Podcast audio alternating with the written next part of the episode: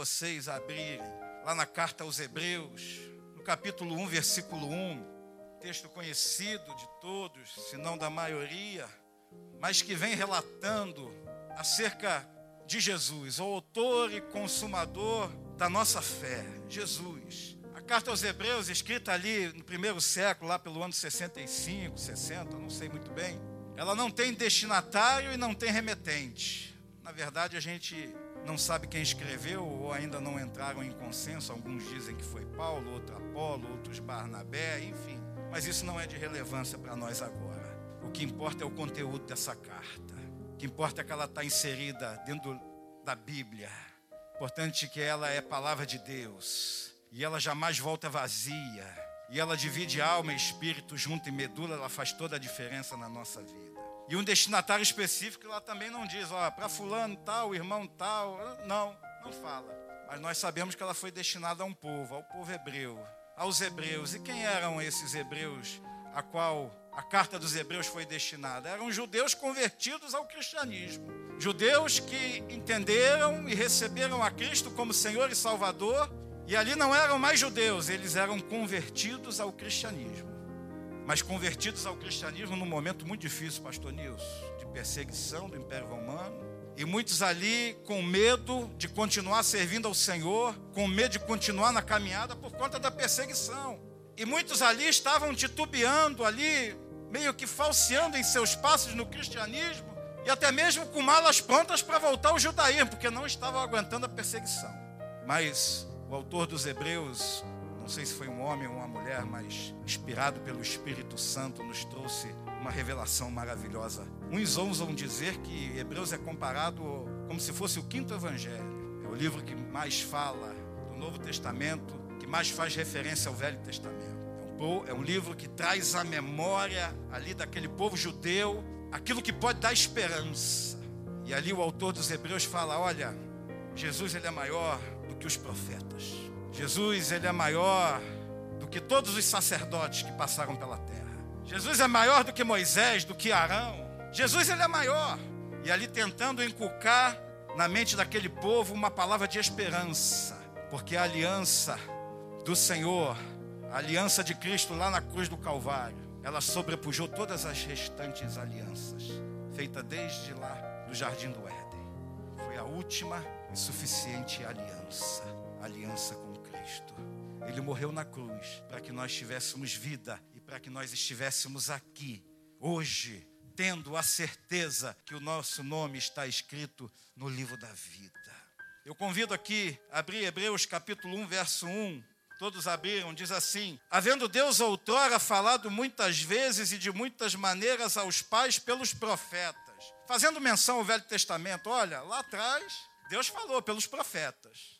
Deus ali usou Isaías, Jeremias, usou Moisés, usou Josué, foi usando os seus profetas e falou de muitas maneiras e muitas vezes. Mas nestes últimos dias, nos falou pelo Filho. Você está recebendo a palavra de Deus hoje, porque o Filho, Jesus Cristo, entregou a sua vida na cruz do Calvário. Fez uma obra redentora, maravilhosa, irrefutável, para que nós tivéssemos acesso ao trono da graça diretamente pelo sangue de Jesus. Por isso que no meio do louvor, quando a gente convida, vamos adorar, é porque devemos adorar, porque nós temos acesso ao santo lugar, ao santíssimo lugar, pela obra de Cristo na cruz do Calvário. E aqui a palavra de Deus diz: nesses últimos dias nos falou pelo Filho, a quem constituiu herdeiro de todas as coisas, pelo qual também fez o universo. Jesus, o nosso Senhor e Salvador. Jesus, aquele que a Amanda, que o Daniel, que a Bia, quem foi o outro que batizou? Bernardo, confessaram ali. Esse Jesus, ele é o herdeiro de todas as coisas. E o universo foi feito pelo seu poder. Então a gente precisa ter essa consciência e esse sentimento. Porque muitas vezes, irmão, na nossa vida a prova vem, a adversidade vem. Como ali no tempo dos hebreus, esses judeus convertidos ao cristianismo, está pensando que era essa molezinha de você reunir num templo, sentar num banco confortável, uma sensação térmica agradável, som, microfone? Não! Eles eram perseguidos e perseguidos até a morte. E muitos aqui, infelizmente, retrocederam, mas outros não retrocederam. Outros continuaram e foram fiéis até a morte, e a coroa da vida estava preparada para eles. E nós? Como, como estamos nós? É uma pergunta que Deus faz para mim e faz para você. Será que nós vamos perseverar até o fim? Será que algum vento, algum problema, alguma dificuldade, algum mar revolto fará com que a gente se desvie do caminho e fale: ah, não, não quero mais.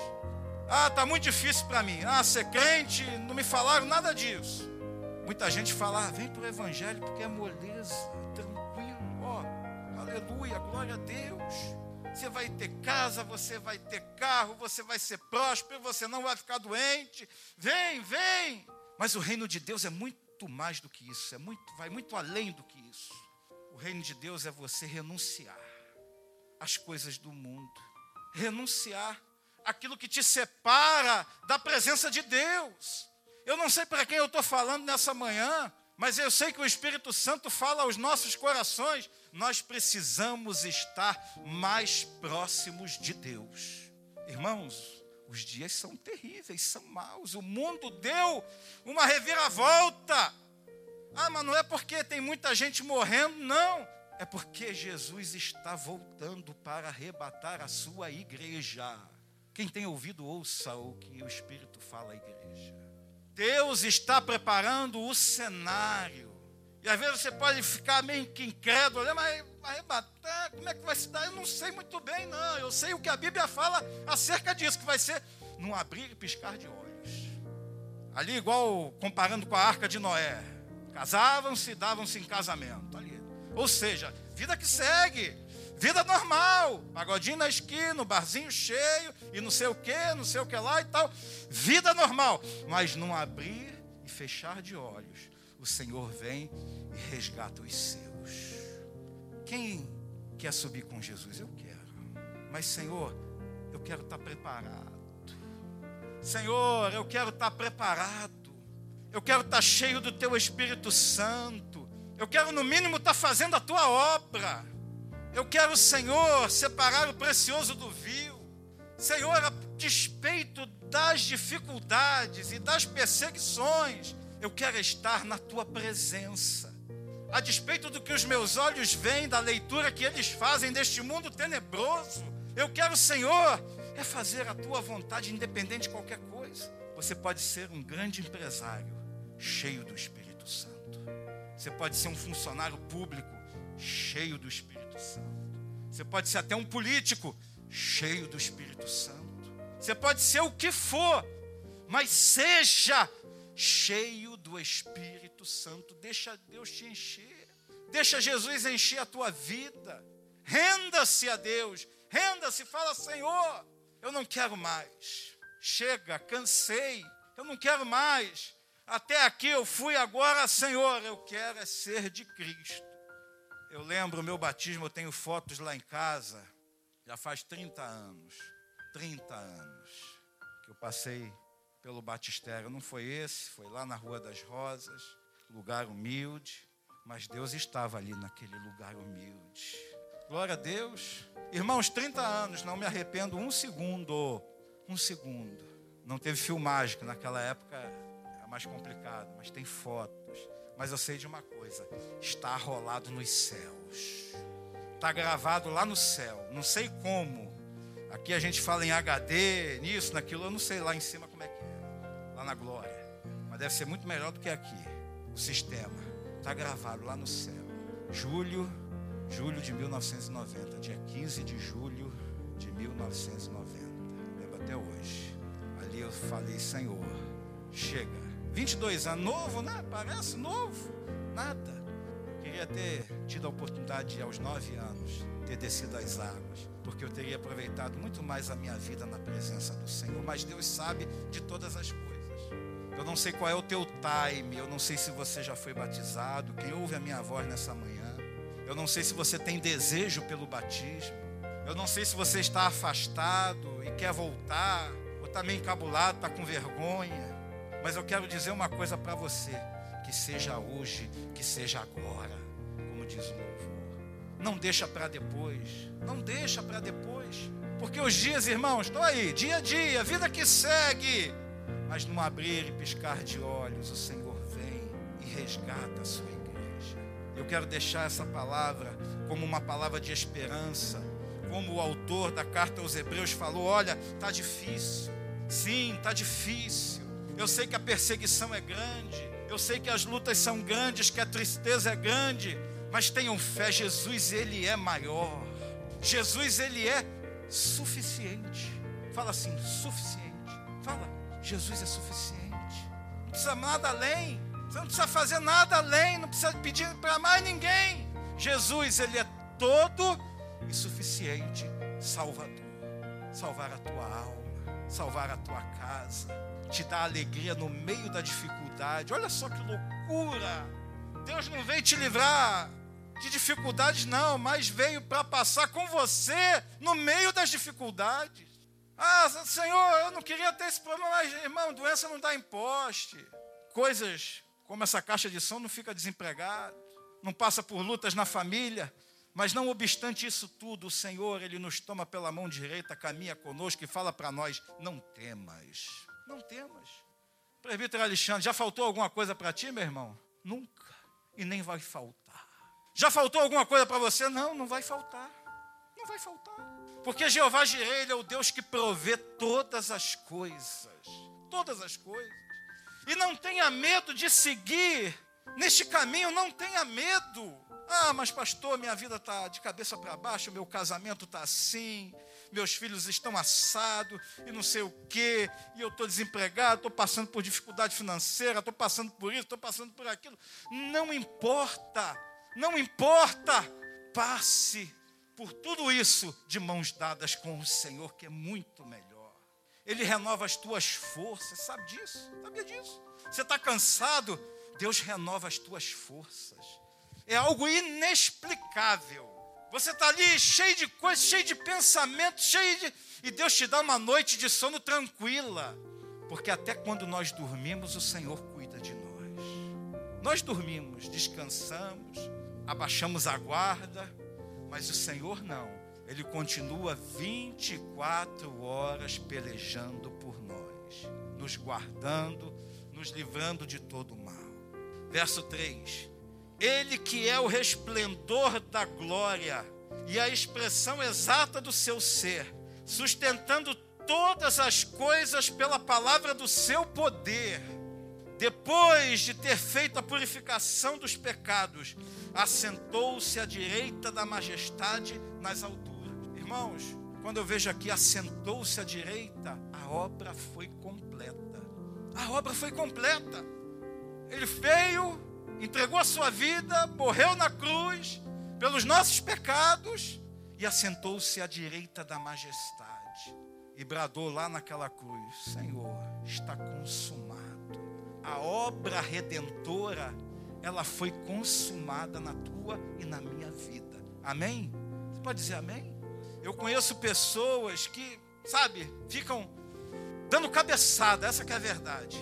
Não sabe o que fazer, igual barata tonta Pede para um, pede para outro, uma vela para Deus, outra para o inimigo e não sei o que, e faz e acontece, e quer uma solução e ficam ali. Jesus, Ele é o nosso norte. Jesus, autor e consumador da nossa fé. Jesus, o Todo-Poderoso, Ele é suficiente. Ele está assentado à destra da majestade nas alturas está sentado e intercede por nós, tendo se tornado tão superior aos anjos quanto herdou mais excelente nome do que eles. Tem gente que endeusa anjo. Ah, o anjo aqui, o anjo ali, o anjo lá, não sei o que, o anjo, o anjo, eu vi um anjo. A pessoa vê muito anjo. Não discordo, não, que a gente pode até ter uma visão de anjo. Minha mente está aberta para isso. Mas Jesus, ele é muito maior e superior do que os anjos. Por quê? Pois qual dos anjos disse: Tu és meu filho e hoje te gerei, e outra vez eu lhe serei pai e ele me será filho? E novamente, ao introduzir o primogênito no mundo, diz: E todos os anjos de Deus o adorem. Uma das missões dos anjos é adorar ao Senhor na beleza da sua santidade. E todos os anjos de Deus o adorem. Ainda quanto aos anjos, diz: aquele que a seus anjos fez vento e a seus ministros labareda de fogo. Mas acerca do filho, o teu trono, ó Deus, é para todo o sempre. O trono de Deus, ele é para todo sempre. Não é passageiro, não é efêmero, não é fugaz, ele é eterno, ele é para sempre. Aleluia. Cetro de equidade é o cetro do seu reino. Amaste a justiça e odiaste a iniquidade. Por isso, Deus, teu Deus, te ungiu com óleo da alegria, como a nenhum dos teus companheiros. Ainda no princípio, Senhor, lançaste os fundamentos da terra e os céus são obras das tuas mãos. Olha só, os céus são obras das mãos de Deus tudo ele criou. Eles perecerão, tu, porém, permanece. Sim, todos eles envelhecerão qual veste, também qual manto os enrolarás, como vestes serão igualmente mudados. Tu, porém, és o mesmo, e os teus anos jamais terão fim. Ora, qual dos anjos jamais disse: Assenta-te à minha direita, até que eu ponha os teus inimigos por estrado dos teus pés? Não são todos eles espíritos ministradores enviados para o serviço a favor dos que hão de herdar a salvação? Eu vou herdar a salvação, então eu creio que existem anjos ao meu serviço. Deus dispensa anjos para me abençoar, para me guardar. Não é um corpo invulnerável, não. Não é, não. Mas eu creio que Deus envia anjos para nos livrar e para nos guardar. Quantos livramentos você já teve? Traz aí até uma memória. Quantos livramentos? Esses são os que vêm à tua memória. E quantos você nem percebeu? Que Deus te livrou e você nem tomou conhecimento. Porque Ele é tremendo. Ele é amor. Glória a Deus. Deus é bom. O diabo que não presta, mas Deus é bom. Aleluia.